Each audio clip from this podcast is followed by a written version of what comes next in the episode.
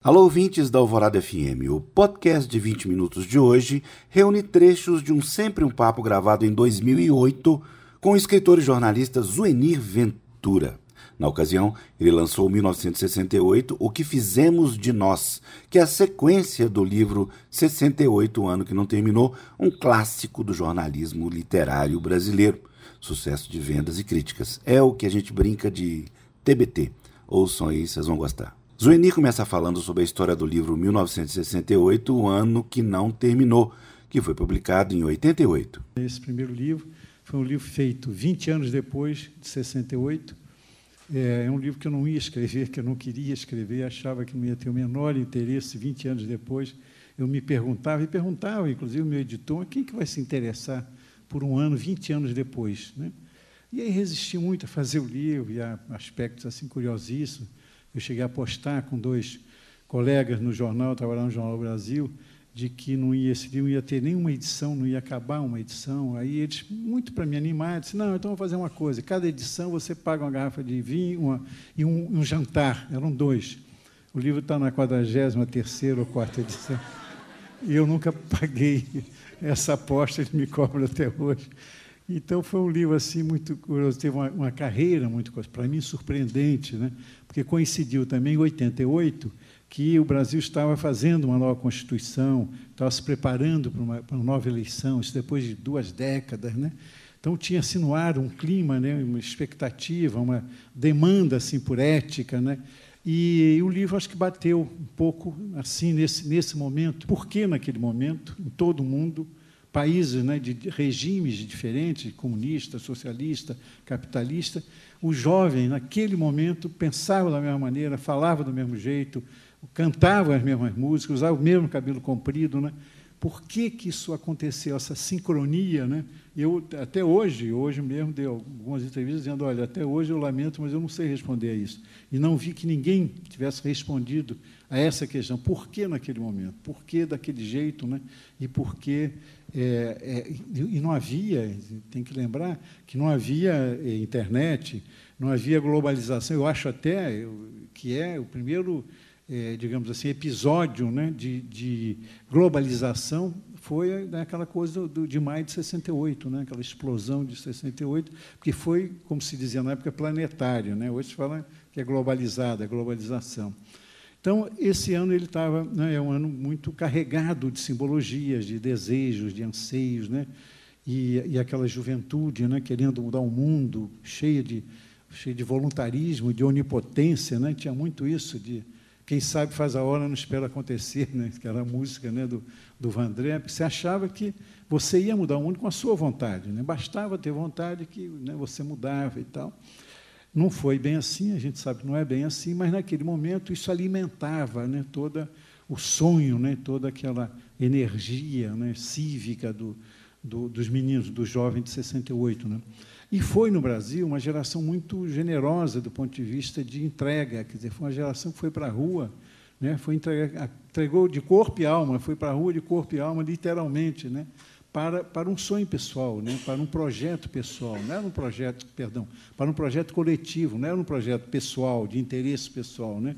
era a entrega, a doação né? por uma luta contra a ditadura, né? por um Brasil melhor. E eles, né, perdendo alguns anos, né, grande parte daquela geração, perderam os melhores anos de suas vidas, assim, ou na prisão, ou no exílio, né, sofrendo, sendo torturado. Em seguida, Zueni fala sobre o livro 1968, O que Fizemos de Nós, lançado em 2008. Então, é, eu tenho, é, sei lá, muito respeito por essa geração, embora hoje, isso no segundo livro, eu tenho uma, uma visão, eu procuro ter uma visão não idealizada, mas uma visão crítica, uma visão generosa, porque eu acho que houve muito, muita generosidade naquele momento, mas eu também não é uma apologia, de ah, era tudo maravilhoso e tal. Não, a gente sabe que houve muita, muita coisa errada, e esse, e esse é o, enfim, o balanço que eu procuro fazer. Esse segundo livro, na verdade, ele nasceu meio que por conta própria, sabe? Era uma, a ideia era fazer uma revisão do primeiro livro, uma revisão, é, uma edição revisada, atualizada e, e por aí só. Eu comecei, então, a, a, trabalhar o livro, quer dizer, o livro, a edição, né, o primeiro volume, e, E aí comecei a revisitar personagens. Por exemplo, tinha três amigas minhas que em 68 eh, estavam com 22, né, por aí, 22, 23 anos, e hoje são avós. Então, isso acabou sendo o primeiro, primeiro capítulo, né, que chama é, Distante Reflexo, né, distante de, de, um baile, de um baile distante. Né, quer dizer, é uma festa do Réveillon que abre o primeiro livro, foi uma festa inteiramente louca né, daquela época e tal.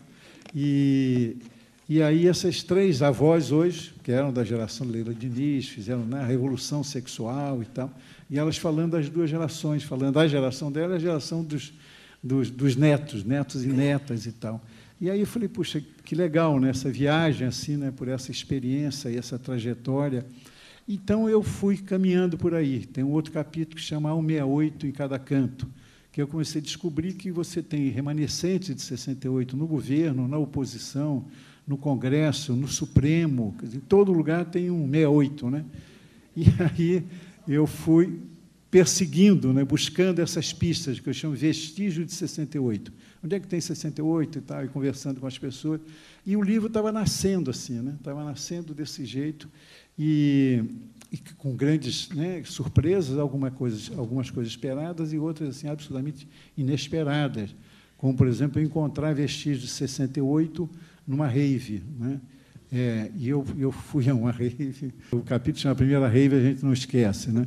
Porque e todo mundo ria, evidentemente, imaginando essa figura aqui, né, com essa careca, esse senhor e tal, 1,81m, lá no meio de 25 mil jovens, né? e com a minha companheira, quer dizer, a minha parceira, que é uma menina que podia ser minha neta, né, Ana Clara, né, e foi me, me guiando, né, ela é assim a minha cicerone lá. E, e, é uma coisa engraçada porque eu achei que ia ser o maior mico e que todo ia ser não uma coisa um escândalo né, nessa nessa noite aparecer aquele idoso, aquele senhor idoso lá com né, aquela jovem participando, mas não deram a menor bola, né? não, olha, não aconteceu nada. Mas é, isso me ensinou um pouco né, sobre essa garotada de hoje, que ela está muito voltada para si mesma. Ela não está, ela não está prestando atenção no outro. E mesmo né, a, a, a música, mesmo a festa, né, é uma festa em que fica cada um na sua. Até porque não dá para conversar, porque você não aguenta. Eu, durante três dias eu fiquei com aquele som aqui dentro, eu achei que nunca mais ia sair, daquela coisa forte, decibéis, a você acha que ficar surdo vai sair dali. Então foi uma, uma experiência curiosa, porque quando eu entrei nessa rede, eu achei que eu estava entrando em Woodstock. Né, o capítulo chama também até né, o, o Woodstock do século século XXI. Eu sei que tem colegas aí de reivistas, né, porque estão fazendo assim com a cabeça, então, concordando, é, é isso mesmo. Então. Mas é, era, então ali tem uma, uma coisa hippie, né, nessa festa rave, na primeira, pelo menos era assim, aquela garotada toda meio psicodélica, assim, o visual psicodélico. Então, parecia realmente uma festa hippie, né? uma coisa assim do, dos anos de 68 e 69. Né? Enfim, então o livro, essa primeira parte, ela é toda assim, a minha, meu olhar né? de, de repórter, indo a lugares, tem uma, eu participo também de uma batida policial, é, atrás de uma para desmantelar uma quadrilha de traficantes de êxtase na zona sul do Rio, e eu vou lá junto com o policial, junto com a polícia toda, né? essa batida que demorou, começou às quatro horas da manhã. Então, vou registrando essa experiência, que é, na verdade, uma vivência, né? minha vivência e meu olhar hoje, buscando essas né, semelhanças e até diferenças né, entre uma coisa e outra. Agora, Zuenir fala sobre o conteúdo da parte 2 desse segundo livro. E a segunda parte do livro chama é, De Olho na, na Herança, é que eu peguei esses sete personagens, que são personagens que tinham vivido 68 bem, e que ao longo desses 40 anos eles tinham tido, enfim, uma trajetória é, diversa, distinta, às vezes antagônica, mas que todos, mais ou menos, ou quase todos, tinham chegado próximo ao poder ou ao poder.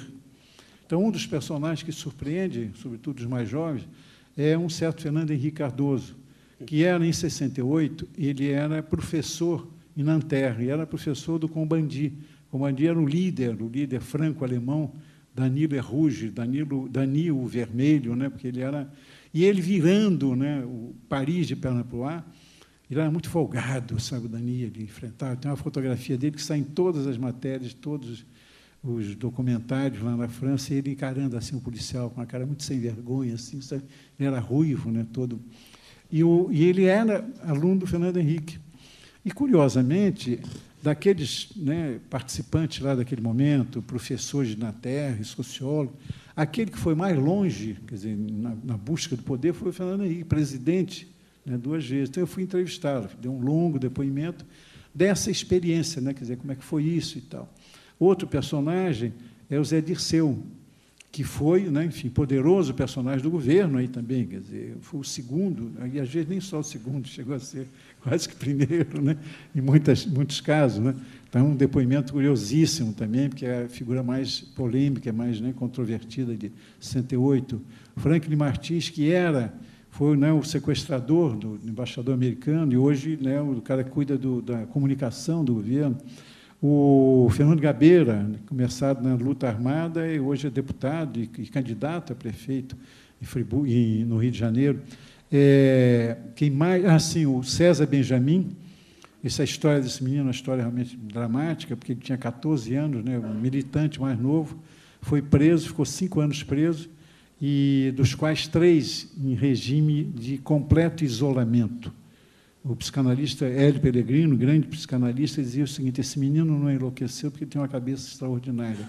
Porque ele ficou três anos sem ter com quem falar. O Caetano Geloso, que o Caetano fez a trilha sonora né, de 68 e, de, e desses anos todos, né, algumas das melhores músicas desse ano, feitas pelo. E a Heloísa Buarque, a professora Heloísa Buarque, que foi, que para mim é a grande musa, a musa de 68 que é, eu me referi né, à, festa, o Réveillon, chamado Réveillon d'Eilô, e esse Réveillon começa o meu livro e começa, evidentemente, o ano, e nessa festa, está todo mundo lá, a sensação que estava, né, as, as, figuras importantes estavam lá, né, do, do, do Glauber Rocha, passando né, por todos os outros cineastas, todo mundo estava ali, do, gente do partido, estudante e tal, e eu brinco até dizendo, terminando, que era o Titanic né, que começava ali naquele momento e tal. E foi tudo isso na casa da, da Buarque. Né? Zuenir fala sobre as diferenças entre os movimentos dos jovens do Brasil e na França em 68. É uma característica do movimento brasileiro é ser político, ser um movimento político. O movimento francês, nessa coisa do Combandi e tal, ele reivindicava um dormitório misto Quer dizer, querer, né, os meninos, né, lá os universitários, frequentar a universidade das meninas e vice-versa. E começa desse jeito, com essa reivindicação. E o general de Gaulle, né, grande general de Gaulle, poderoso, ele não entendia muito isso, e ele diz assim, mas por que, que eles não se encontram nos bares? Né? Ele achava que eles queriam se encontrar para conversar. Né? Então, por quê? Não entendia por quê. E, e aqui começa começa com um episódio político, que é a morte do estudante Edson Luiz. Esse é um episódio que me custou muito depois, me deu muito trabalho, né, muita, porque eu trabalhava numa revista, a revista Visão, ficava em frente ao calabouço, restaurante do calabouço dos estudantes. E toda tarde tinha agitação, protesto e tal, e uma noite estávamos lá na redação e alguém disse, olha, isso é tiro. Aí chegamos na janela, era de fato um tiro, tinha um corpo estendido no chão, descemos, se correndo, e era um menino que tinha recebido uma bala aqui de um PM, né, do, da polícia. E o corpo foi logo carregado para a Assembleia, que ficava na Cinelândia, perto dali, e eu fui também junto, fui dos primeiros a chegar, fui acompanhando e tal. E um mês e pouco depois, eu e minha mulher ganhamos uma, uma duas passagens para, as férias em, em Paris. Antigamente as empresas davam uma passagem, assim, de, quando eu conto isso para colegas meus, Ih, mas que, que daquela tempo, hein? receber passagem então fomos para Paris e aí estoura coisa em Paris, naquela né? toda aquela agitação. E depois do AI-5, quando eu fui preso, eu, minha mulher, meu irmão, enfim, e o meu coronel, o coronel do meu IPM, coronel Pimentel, dizia o seguinte: o senhor, no dia 28 de março, o senhor estava lá no velório do Edson Luiz, que nós temos fotografia disso. E eu dizia, claro, estava assim, coronel. Eu contava para ele a história. Fomos para lá. E, em maio, o senhor estava no meio da agitação de Paris. E eu disse, é verdade. Ele disse, mas é muita coincidência, né? Aí eu dizia assim, é, quando é muita coincidência, é, mas é muita coincidência, né? E ficou aquele papo maluco, né? Porque só era coincidência. Mas ele achava que, claro, que tinha uma conexão, né? que aqui não é possível que aquilo acontecesse, aquilo que ele estava dizendo, ao mesmo tempo, né, em todos esses lugares, que era, evidentemente, o ouro de Moscou, enfim, alguém comandava, e eu era o pombo correio, era está aqui, está lá ao mesmo tempo. E, e eu não me lembro, não esqueço nunca esse, esse diálogo inteiramente nonsense, né, que dizia, mas é muita coincidência. E eu só dizia assim, é muita coincidência, porque não tinha o que dizer mais, né? E ficou aquela coisa, ele suspeito. Né? Então, eu acabei, então, vendo o movimento aqui, que quando começou aqui, vendo, né, começando lá, né? Agora, e aí pude notar essa diferença, que o movimento lá tinha essa conotação sexual, né, de reivindicação sexual. Para terminar, Zuenir compara a juventude de 2008 com a de 1968. Uma das mudanças de visão minha foi nesse trabalho de pesquisa junto ao jovem. Né? Quer dizer, eu tinha todos aqueles clichês, preconceitos que a minha geração tem em relação ao jovem. Querem nada, né? não tem menor apego à política, não tem menor apego à ideologia, né? só querem saber ficar em frente ao computador e tal.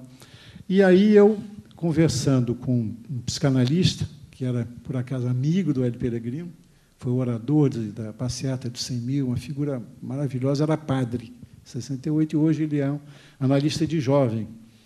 E aí conversamos horas, dias, ele é uma pessoa que hoje é um grande amigo, e ele me surpreendeu dizendo o seguinte, Zani, tem um 68 dentro de 2008. E ele começou a contar histórias da juventude, né, dos jovens que passavam pelo, pelos divã, pelo divã dele e tal. E com uma crença, uma fé muito grande nesse jovem de hoje. E quando ele falou isso, eu falei, pô, você é maluco, é tudo tão diferente, né? o jovem de hoje, o jovem de 68, como é que você pode falar que né, tem uma, uma coisa parecida com 68 e tal? Tempos depois, eu entrevistando o Caetano, né, no longo depoimento, pergunto ao Caetano, você acha que tem possibilidade de ter um novo 68, um movimento parecido com aquele? Aí o Caetano vira e diz assim, para ser parecido tem que ser completamente diferente. E que é uma coisa, né, porque resumia quer dizer, toda a história do, do, né, do João Batista, do psicanalista e tal. Então a minha visão mudou um pouco. Eu comecei a me lembrar que a geração anterior à geração de 68 dizia a mesma coisa da, geração de 68. São os porra loucas, eles só querem ficar na rua fazendo agitação, não querem estudar, não querem mais nada, querem só passeata e assembleia e tal, toda essa má vontade. E aí a gente vê né, que o, o, o, pai tem, né, quer sempre que o filho seja igual a gente, né? quer dizer, se é diferente, você acha que é pior. Né? Então, é uma geração diferente, é uma geração que realmente não tem nenhuma, para responder a sua pergunta, nenhum apego à ideologia, até porque também já encontrou o mundo né, que já tinha né, enfim, se livrado né, da, da ideologia, e da política também. Aí eu comecei a buscar razões para isso. É verdade que ele não quer saber de política. É verdade. Mas você conversa com o jovem e você não tem também muito o que dizer para ele né, em relação ao nosso quadro político. Dizer, cara, você devia fazer carreira para ser senador né, e tal. Ele ri né, quando se, se fizer isso, propuser isso a ele e tal. Então, não tem, quer dizer, a política hoje nada que, que, né, que atrai o jovem, né, que seduza o jovem. Ele está né, tá ali, enfim, cuidando, querendo o emprego dele, que é uma coisa que não existia, né, o desemprego. E aí se diz também, mas ele, ele não quer saber, ele não quer saber do, do, do futuro, ele não tem projeto futuro, como a geração de 68 tinha, né? é verdade. Agora, não tem também, porque ele não sabe se vai ter futuro, né? não sabe se o planeta vai ter futuro. Então, quer dizer, é uma geração de, diante né, de um impasse, diante né, de, um, de, um, de questões que atormentam, inclusive, a gente. Eu também não tenho certeza. Né? 68 foi uma geração cheia de certeza. Né? Hoje nós só temos incerteza. Você não tem mais a ideologia para orientar a sua vida. Né? Você começava uma discussão antes, já sabia de que lado você né, ficava. Hoje você, você tinha, na época, o bem e o mal, né? um mundo maniqueizado, o país com ditadura e tal. Hoje você tem o bem e o mal junto, né? você não sabe, bem misturado e tal. Então, há muitas razões para essa para essas características do jovem de hoje. Mas eu passei a olhar com muito mais simpatia e generosidade, pelo menos de tolerância, essa garotada, e eu acho que a gente tem que fazer isso, né? Quer dizer, não, não são os filhos que têm que entender os pais, né? É o contrário, o pai é que tem que entender o filho.